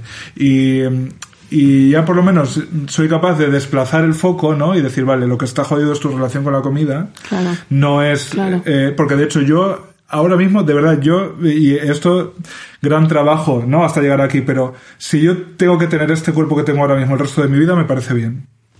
¿Sabes? O sea, no, hablando ya en serio, Sí, sí. yo este cuerpo ya no lo odio, me parece bien, hago con él lo que, pero, eh, dicho esto, me encantaría tener otro. o sea, las dos cosas conviven en esta esquizofrenia eh, que yo creo que un cuerpo gordo tienes que ser una persona muy, muy, muy fuerte y, o, o que te hayan tocado una un entorno muy protector para bien, no solo de, te lo digo por tu bien, adelgaza Sí. hija mía, sino que de verdad ha construido la autoestima y tal, como para no desear un cuerpo delgado, ¿no? Es, es como, que no querría tener eh, un millón de euros en el banco? ¿No? A- a- aunque seas anticapitalista, ¿sabes? Es que claro. Pues entonces, digamos que A con mi cuerpo ahí. es como que soy anticapitalista, Sí. pero a la vez si me, si me hicieran un bizum ahora mismo de un millón de euros, ¿cómo vas a decir que no, no? Pues Claro. una cosa así. ¿Cómo no vas a renunciar a una vida más fácil, pero a la vez eh, qué difícil es, mm, ¿no? Eh, estar de acuerdo con la que te ha tocado, algo así, ¿no? Algo así. Totalmente. Y, mm, y esto me doy cuenta de que eh, es, para mí sobre todo, es el desgaste mental. Para mí estar gordo ahora mismo no es, o sea, no me impide hacer nada, no es una cuestión ya de autoimagen. Yo ya, la gente que me mire y que me diga, eso, he pasado ya por todas las pantallas de eso. Pero todavía no he derribado al final boss, que es sorpresa. Yo Era yo. Sí. Totalmente. Todo este tiempo, ¿no? Totalmente. Todo este tiempo. Yo no sé vosotras. No, yo sí. Yo, yo he estado muchos días en paz conmigo misma en todos los sentidos. En mi caso, cuando aparece ese impulso de ojalá estuviera más delgada, es cuando algo exterior eh, me hace saltar una alarma. Por ejemplo, la última vez que deseé estar delgada eh, fue la en una primera cita. O sea, tuve una primera cita con una persona que me gustaba bastante y se me pasó por la cabeza el pensamiento de ojalá estuviera más delgada, porque estar más delgada me pondría más fácil gustarle, algo que es completamente falso, pero el pensamiento vino ahí. Entonces, mi, mi deseo de estar delgada es aparece cuando, cuando aparece una inseguridad. O sea, todas mis inseguridades se las achaco a que estoy gorda, a pesar de haber experimentado en mis propias carnes que cuando estuve delgada más- tenía más. más inseguridades todavía. Entonces, eh, pero en general, o sea, yo por ejemplo, el complejo que yo tenía y que resolví en terapia, eh, más que estar gorda, era que yo no estaba cómoda con mi cuerpo. Me daba mucha envidia la gente que estaba cómoda, que se sentaba cómoda, que se vestía cómoda, que actuaba con. que no le importaba Que su no se lo cuerpo. piensa dos Mm, veces. Efectivamente, pero yo eso lo conseguí. Y, y en general, en general, es ver, todos tenemos nuestros días. En general estoy bastante cómoda. Y tengo que decir que parte de esa comodidad, a lo mejor confundo cómoda con ágil. Pero a mí parte de esa comodidad me la da el ejercicio. Yo soy una persona enganchada al pilates y al yoga. Me gusta mucho, llevo muchos años haciéndolo. Y, y, lo, y entonces el yoga me ha ayudado muchísimo a estar cómoda con mi cuerpo. Y, por ejemplo, también a detectar un dolor y saber solucionarlo. O sea, a cuidarlo, a cuidar Claro. a mi cuerpo, ¿no? A un día me levanto con un dolor de cuello y sé exactamente qué tipo de ejercicios y estiramientos tengo que hacer para que el dolor de cuello desaparezca o cosas así, ¿no? Y entonces eso me hace estar muy a gusto con mi cuerpo porque siento que domino mi cuerpo Claro. que lo muevo como yo quiero y que lo cuido y que lo arreglo como yo quiero. Eh, ¿Cuándo no estoy cómoda con mi cuerpo, por ejemplo? Cuando me viene la regla. Porque yo tiendo a hincharme muchísimo. De hecho, ahora mismo tengo la regla y se me salen las tetas del sujetador. O sea, yo me hincho muchísimo. Y entonces ahí es cuando estoy muy incómoda. Porque ya no lo reconozco como mi cuerpo y porque además cuando tengo la regla estoy muy floja y ya no me siento ágil. Entonces yo no sé si confundo comodidad con agilidad, pero es cierto que eso me lo ha dado el reconciliarme con el ejercicio, que eso también es algo que tuve que hacer en terapia, porque a los gordos nos machacan con el ejercicio Sí, y nos ha- y, y no nos hacen, o sea, nos hacen que veamos el ejercicio como una tortura o como un castigo. Entonces también castigo, sí. ver el ver el no y como una tortura también porque yo me machacaba literalmente en el gimnasio. Mm. O sea, yo era esa persona que me obligaba a mí misma a estar una hora encima de la elíptica, que eso es machacarse físicamente, machacar tus rodillas, Mm. Sí. machacar tus, tus tobillos. O sea, eso es machaque físico. Solo porque como yo era gorda necesitaba estar una hora en la elíptica. No te podías Claro. permitir hacer media porque. Claro. eso lo has Entonces, dado. Entonces, yo también he tenido que trabajar mi relación con, con el ejercicio en terapia, pero, pero ya te digo, o sea, al final también es verdad que yo entré en contacto con el, el activismo gordo pues hace nueve años y que eso para mí fue un cambio muy grande. O sea, Claro. yo empecé a, a ir a terapia hace diez y después de un año en terapia conocí a activistas gordas, algunas que han pasado por aquí como Teresa López Cerdán. Bueno, y a Carlota también la conocí en Willow Versailles. Y, y, y el hecho de entrar en, muy, en contacto como muy pronto con otras gordas, compartir experiencias, hablar, no sé qué, incluso reírnos de nuestros problemas, a mí eso me llegó a reconciliarme de verdad con mi cuerpo y a estar, o sea, yo sí he experimentado lo que es estar cómoda en mi cuerpo y es algo que disfruto y que ojalá algún día consigáis porque creo que todos nos lo merecemos, Pero nos yo es merecemos dis- estar en paz con Yo creo que es distinto, yo estoy cómoda en mi cuerpo. O sea, creo que lo que dices es tener conciencia de tu cuerpo. Yo tengo mucha conciencia de mi cuerpo también. Eh, desde muy pequeña he hecho ejercicio. eh, cuando empecé a subir de peso no hice especialmente más ejercicio para no subir de peso, para nada. Eh, y creo que es lo que te da el ejercicio más bien es tener conciencia de tu cuerpo. Entonces, al tener conciencia de tu cuerpo estás cómoda. Yo estoy muy cómoda en mi cuerpo, pero muy cómoda, ¿eh? O sea, yo eh, sé cómo se mueve, eh, voy en bicicleta por Madrid, que ya ves tú cómo está Madrid. Además, yo tengo una bicicleta, una bicicleta fixie, o sea que Deporte de riesgo. no tiene, no tiene marchas, entonces subo cuestas, tal. Yo eh, estoy muy cómoda con mi cuerpo, pero siempre, sí, siempre tengo ese anhelo yo- y lo tengo todos los días. ¿eh? O sea, no tiene que venirme del exterior tampoco. Yo, por ejemplo, en una primera cita no pienso, si estuviera más delgada le gustaría más. Pero, por ejemplo, sí cuando estoy follando, eh, pienso, puf, puf, ¿sabes? O sea, si estuviera más delgada, igual esto Sería más eh, fácil. estaría más fácil, estaría mejor, Sí, yo no me sentiría pasado. tan incómoda, ¿no? En general estoy muy cómoda, pero esas son las pocas veces que viene del exterior, normalmente viene de, de aquí adentro. O sea, el machaque viene solo. No necesito ningún dinamitador de fuera. Y yo me siento cómoda en mi cuerpo, ¿eh? Yo, te- yo me puedo estar machacando Pero por no. eso, eh, te digo, solo aquí trabajando, ¿eh? O sea, Sí. no, no necesito Claro, pero la mirada no, externa. yo, yo no digo que no me machaque, digo que la chispa que prende el machaque Claro, es suele, ser suele ser externa. Ah, yo tengo- Porque yo estoy como muy tranquilita en mi, en mi mundo interior y exterior y todo, y de repente pasa algo que me descoloca por completo, Claro. y la manera que yo he aprendido a relacionar eh, cómo se solucionan los errores, lo que a mí me enseñan de pequeña es cómo se solucionan los problemas. Eh, deseando estar delgada, restringiendo tu alimentación y eh, haciendo cosas que te hagan daño a ti misma. Mm. Entonces, cuando pasa, cuando algo enciende esa chispa, eh, lo primero que hago es ir en contra de mí. Yo, eh, esa Mm. chispa, yo lo que tengo dentro es la llama del soldado desconocido. O sea, se está apaga. 24-7, eh, creo que siempre encendida. Y me da pena decir esto, porque ha habido veces que, es- que he estado mejor. Mm. eh, o que lo he, por lo que sea, pues he tenido una época más, así, más en paz. Eh, de todas formas, yo aquí insisto en la diferencia, porque para mí es importante entre el cuerpo y la comida. ¿Sabes? Porque Sí. yo creo que el TCA no, no es sinónimo de un cuerpo gordo, No, para no, nada. De hecho, la nada. anorexia eh, es uno de los más graves, ¿no? De- y, y es justo lo contrario. Pero eh, yo, estando ok con ser gordo, a la vez sé de alguna manera que estar gordo es consecuencia, en mi caso al menos, o de un TCA, o sea, que es como... mm, al final es el recordatorio de que yo no estoy controlando la comida. ¿Sabes? Es algo así, es como Hmm. Sí, la sí. constatación de mi derrota. Sí. Entonces, ya no es que yo tenga que aprender a quererme a mí mismo, que yo en ese sentido estoy tranquilo, sino Hmm. que me quiero mientras mi cuerpo me recuerda que en realidad es una derrota, ¿sabes? Algo así. Y claro, es que el, el- es la pescadilla que se muerde la cola, claro, porque Claro. te sientes mal y te castigas con la comida. Te castigas con la comida, Claro. ya te vuelves a sentir mal porque ya... eh, yo eh, lo estaba pensando el otro día y, y digo, si tuviera que explicarlo, tú imagínate que tienes delante de ti un botón rojo gigante. no brillante, de estos de concurso de televisión. No, lo tienes, por lo que sea, ha aparecido delante de ti. Y a ti te puede apetecer mm, pulsarlo o no, pero yo qué sé, pues está ahí, tampoco podrías ignorarlo también, ¿no? Pero tú, tú imagínate que aparece ese botón y que alguien en la cepa la oreja, o sea, está así todo el rato, no pulses el botón, no pulses el botón, no pulses el botón, no pulses el botón. No para. ¿Qué haces? Lo acabas pulsando para ver si se calla esa voz, no porque a ti te apetezca. Pues eso me pasa a mí con la comida. Qué fuerte.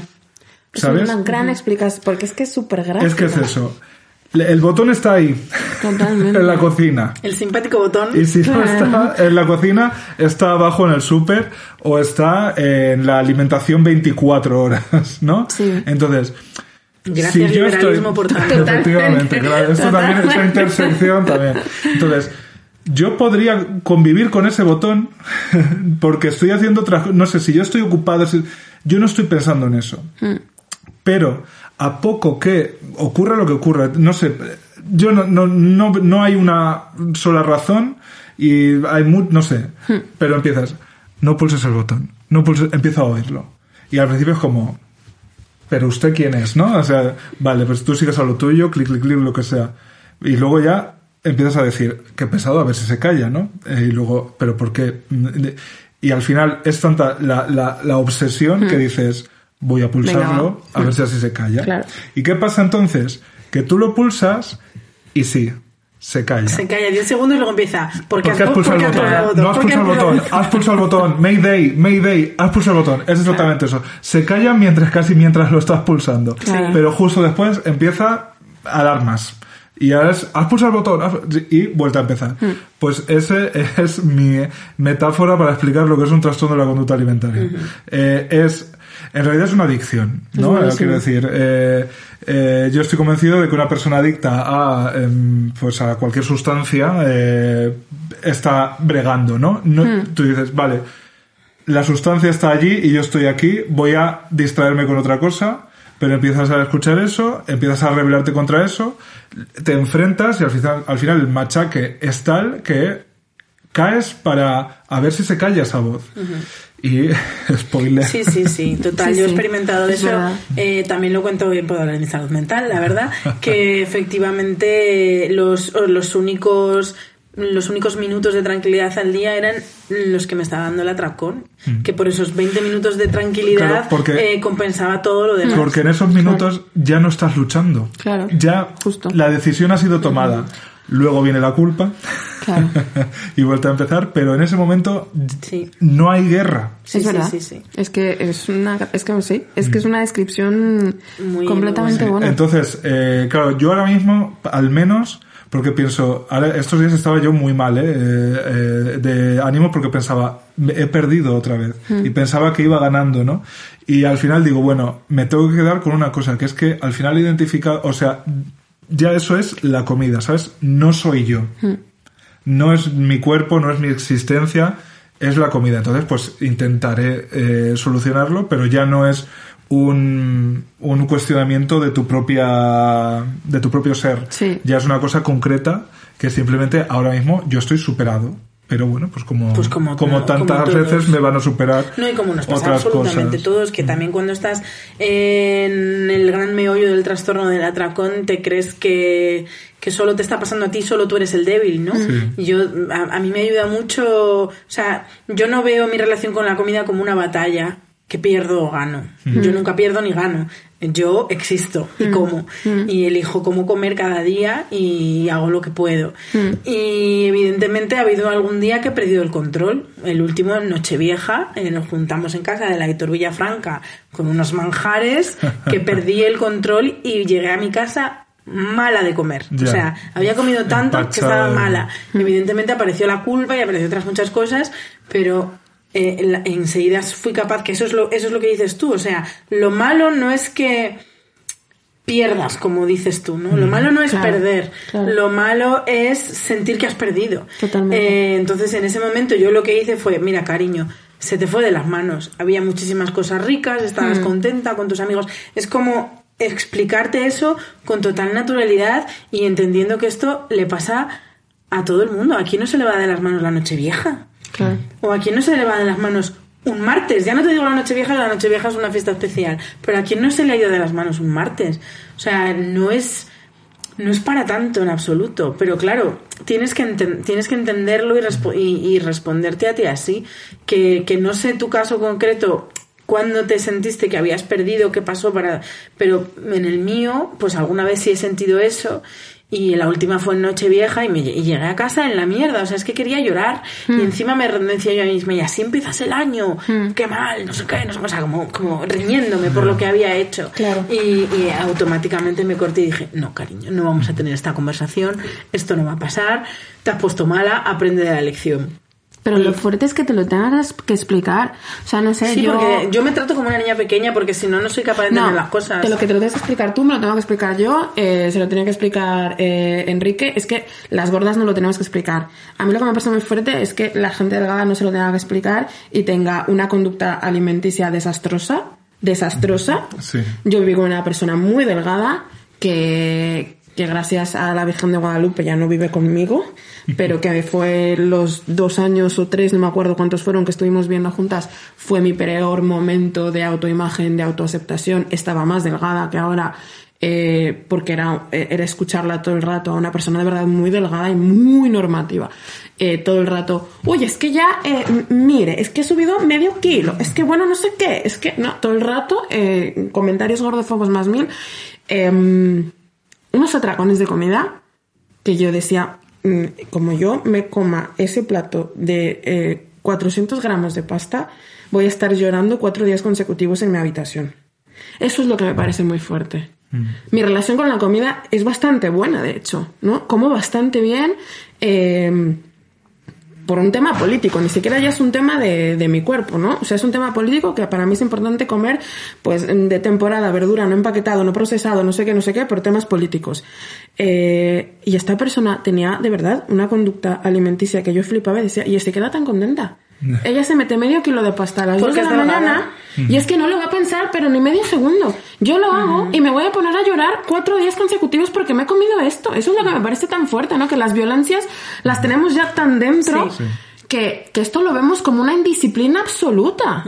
Y a mí eso, eh, no, eso es lo que, cuando digo que qué fuerte que te lo tengas que explicar, que no sea común, eh, es que claro, cariño, es que estabas contenta, es que estabas con tus colegas, es que cualquier persona lo habría hecho. O sea, cualquier persona que no esté contando calorías, que no esté, que es que, es que te lo mereces ya. Sí, que en esa fiesta nos pasamos todos de la comida. Claro, O pero sea, pero la única que seguramente se fue a su casa tú, rayada. efectivamente. No, y que me fui, o sea, que me fui como, o sea, yo a la una, el día de Nochevieja a la una estaba en la cama llorando. Efectivamente. Porque había comido de más. Es que ves por qué dejé llorando, porque es que me podría pasar tirarme Sí, los sí, cuatro días sí. llorando. Porque yo me estaba, o sea, real que yo me empecé a decir, es que cómo se te ocurre empezar así el año, no sé qué, o sea, y en ese momento, o sea, lo bueno que tenemos es que podemos eh, podemos identificar lo que nos está pasando y decir, Para. se acabó, Mira, vamos sí. a parar y vamos a reorientarlo Sí.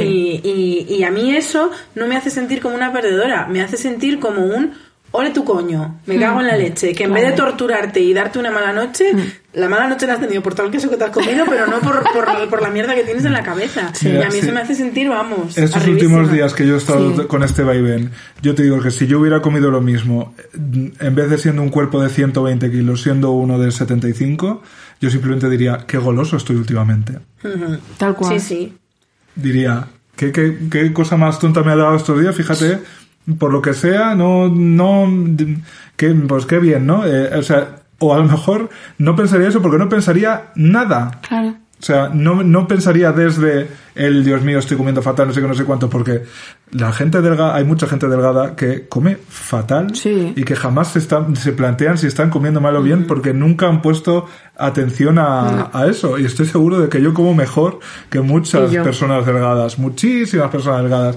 Y, y comiendo mejor estoy completamente en la mierda eh, por mi relación con la comida. Que bueno, por lo menos, eh, quiero decir, pues se revela eso, ¿no? Mi, eh, mi cuerpo pues revela cosas que solucionar, igual que el hecho de ser un pedazo de maricón probablemente me ha revelado cosas que he podido solucionar y que van a hundir a muchas personas heterosexuales en cuanto dejen de ser atractivas o Claro. ocurra algo, eh, por lo que sea se en contacto con otra, otras formas de estar en el mundo que no es el privilegio, Eh, pero eh, la, o sea, la culpa, ¿no? La culpa mm, de, de ida y vuelta de ser una persona gorda, eh, que eso sea a la vez como que ser gordo sea como la consecuencia de mi relación con la comida y que a la vez sea la causa porque me siento mal y entonces lo pago con lo que sé y, y vuelta a empezar yo ahora mismo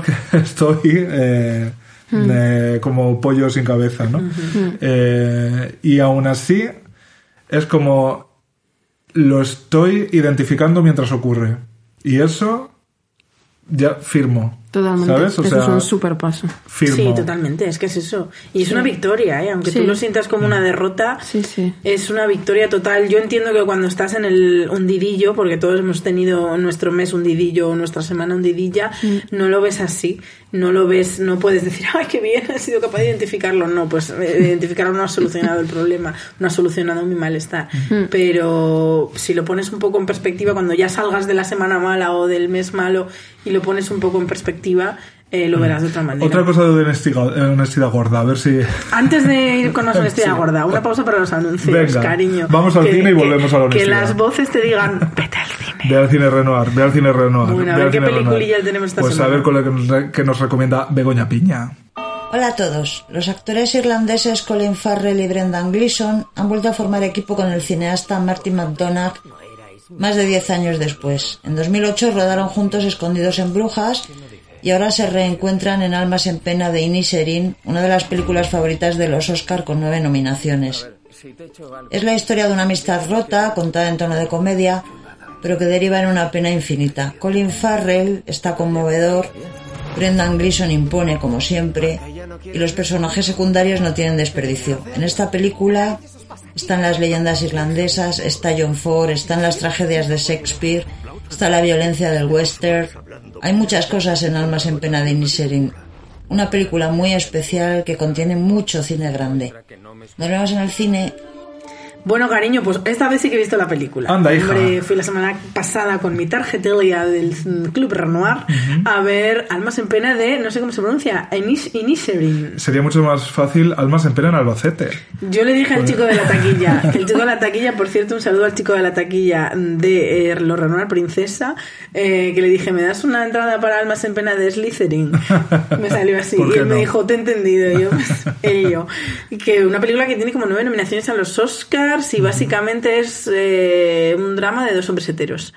Ah, es la de sí, señores. son señores viejos La película heteros de señores, que he llamado. Acordaos que hoy la estamos recomendando. Sí, sí, sí, no, pero iba- venía, ahora, venía ahora el pero. Yo creo que la música es buena. Venía ¿eh? ahora el pero, no, no, no, no. Una fotografía. La fotografía Tú desde fuera la ves y dices... Una película de Dos señores. señores heteros que tienen problemas de mierda.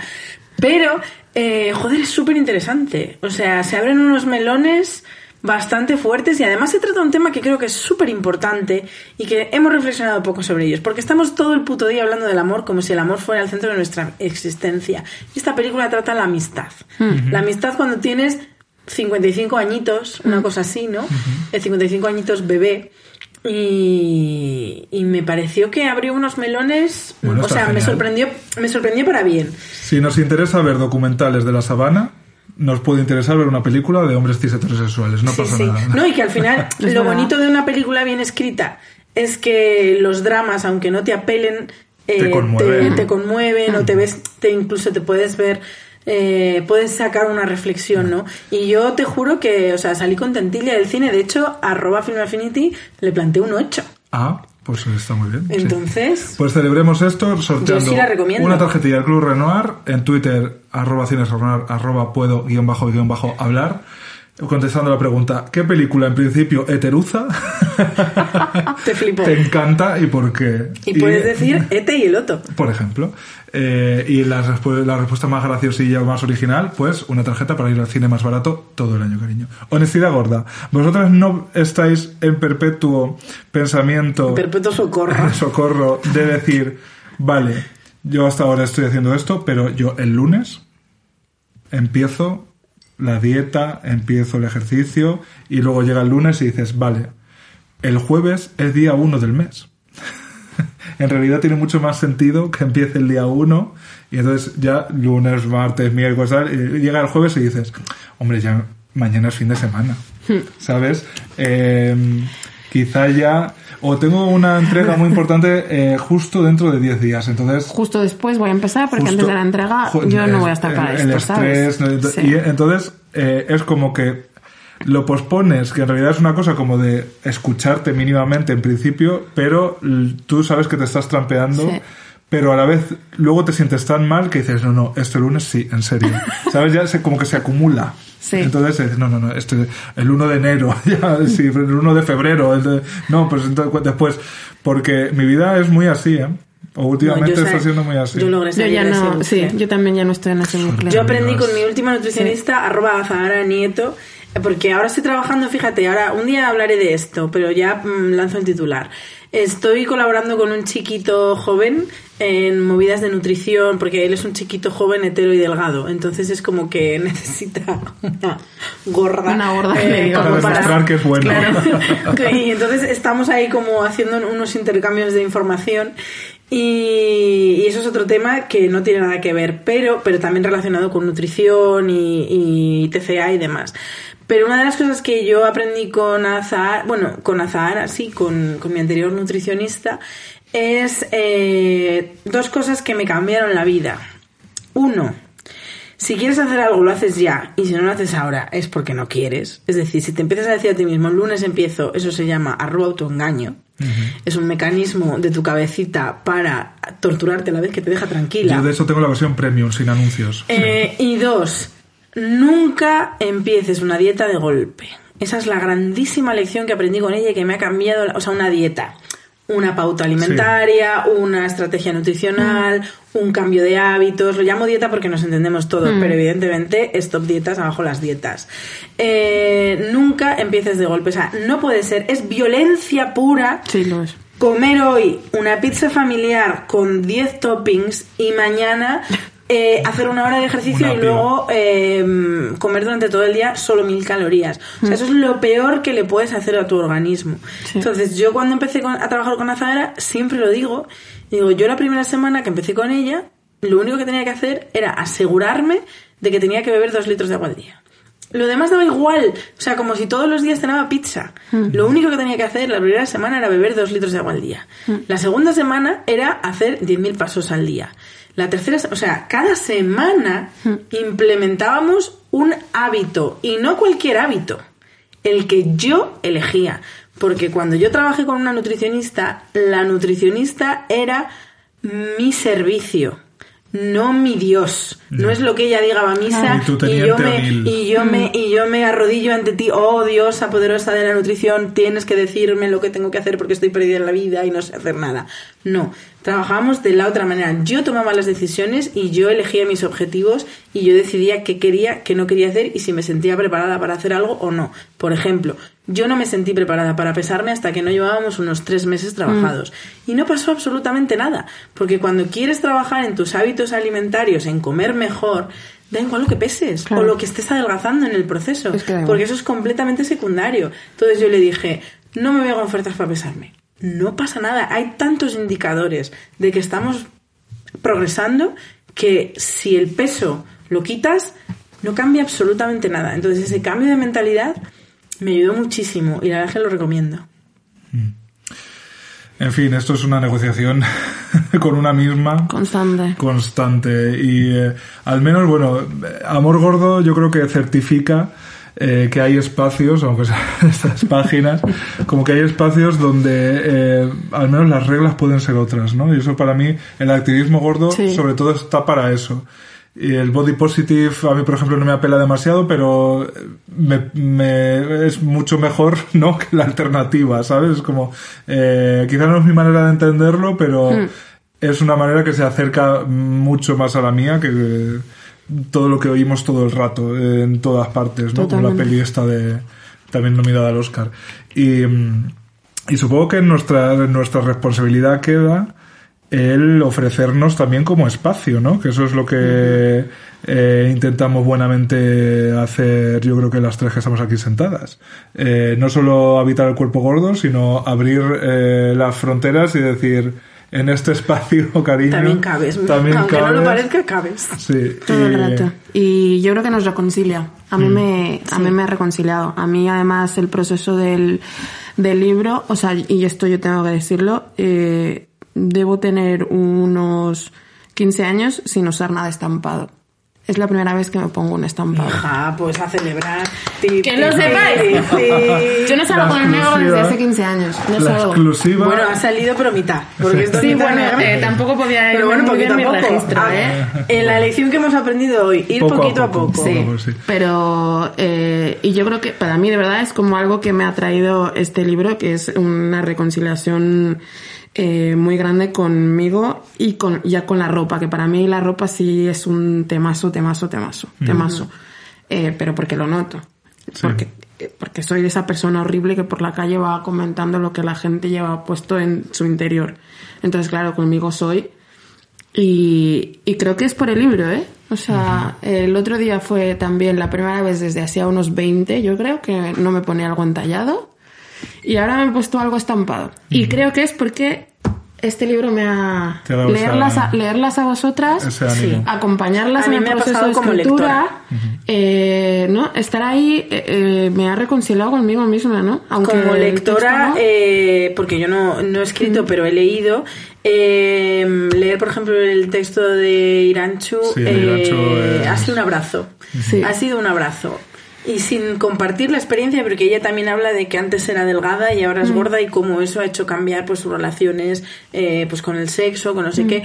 Eh, y yo creo que eso es lo que eso es lo que necesitamos, un Sí. poco los gordos, que por ejemplo los, los gays y tenéis y otras otros colectivos también, que es la comunión, los espacios comunes y, los eh, no y también la comunión. Sí, sí. Eh. Y, y en los gordos no hay tanto. No. O sea, yo lo encuentro mucho, mucho, mucho en internet, porque yo empecé a colaborar en Will Oversize y eso sí que era una idea colectiva y sobre todo también porque conocí a 21 mujeres gordas eh, con las que hablar y con las que llorar también y con las que reír y hacer el tonto y con las que hacerlo todo. Y desde entonces me di cuenta de lo importante que es porque yo nunca había tenido amigas gordas. Yo tampoco. Yo era la amiga gorda, pero en singular. Y me di cuenta de lo importante que es escuchar a otras gordas, relacionarte con otras gordas, eh, salir de fiestas solo gordas. Eh, eso mí para mí es solo gordas súper importante. Es una fantasía. Bueno, lo pongo en el texto. O sea, Sí, es una sí. fantasía. Yo, yo necesito estar, y lo he hablado mucho con la Bala Rodríguez, que es una activista gorda de México que escribe en El Amor 4, El Amor Propio. Eh, la fiesta de gordas, yo, yo necesito, yo necesito de verdad una fiesta de gordas. Pero, eh, y, y no odiamos a las personas delgadas, esto que quede claro, ¿no? No es como no, es eres feminista, no- yo odias a los hombres. No, no.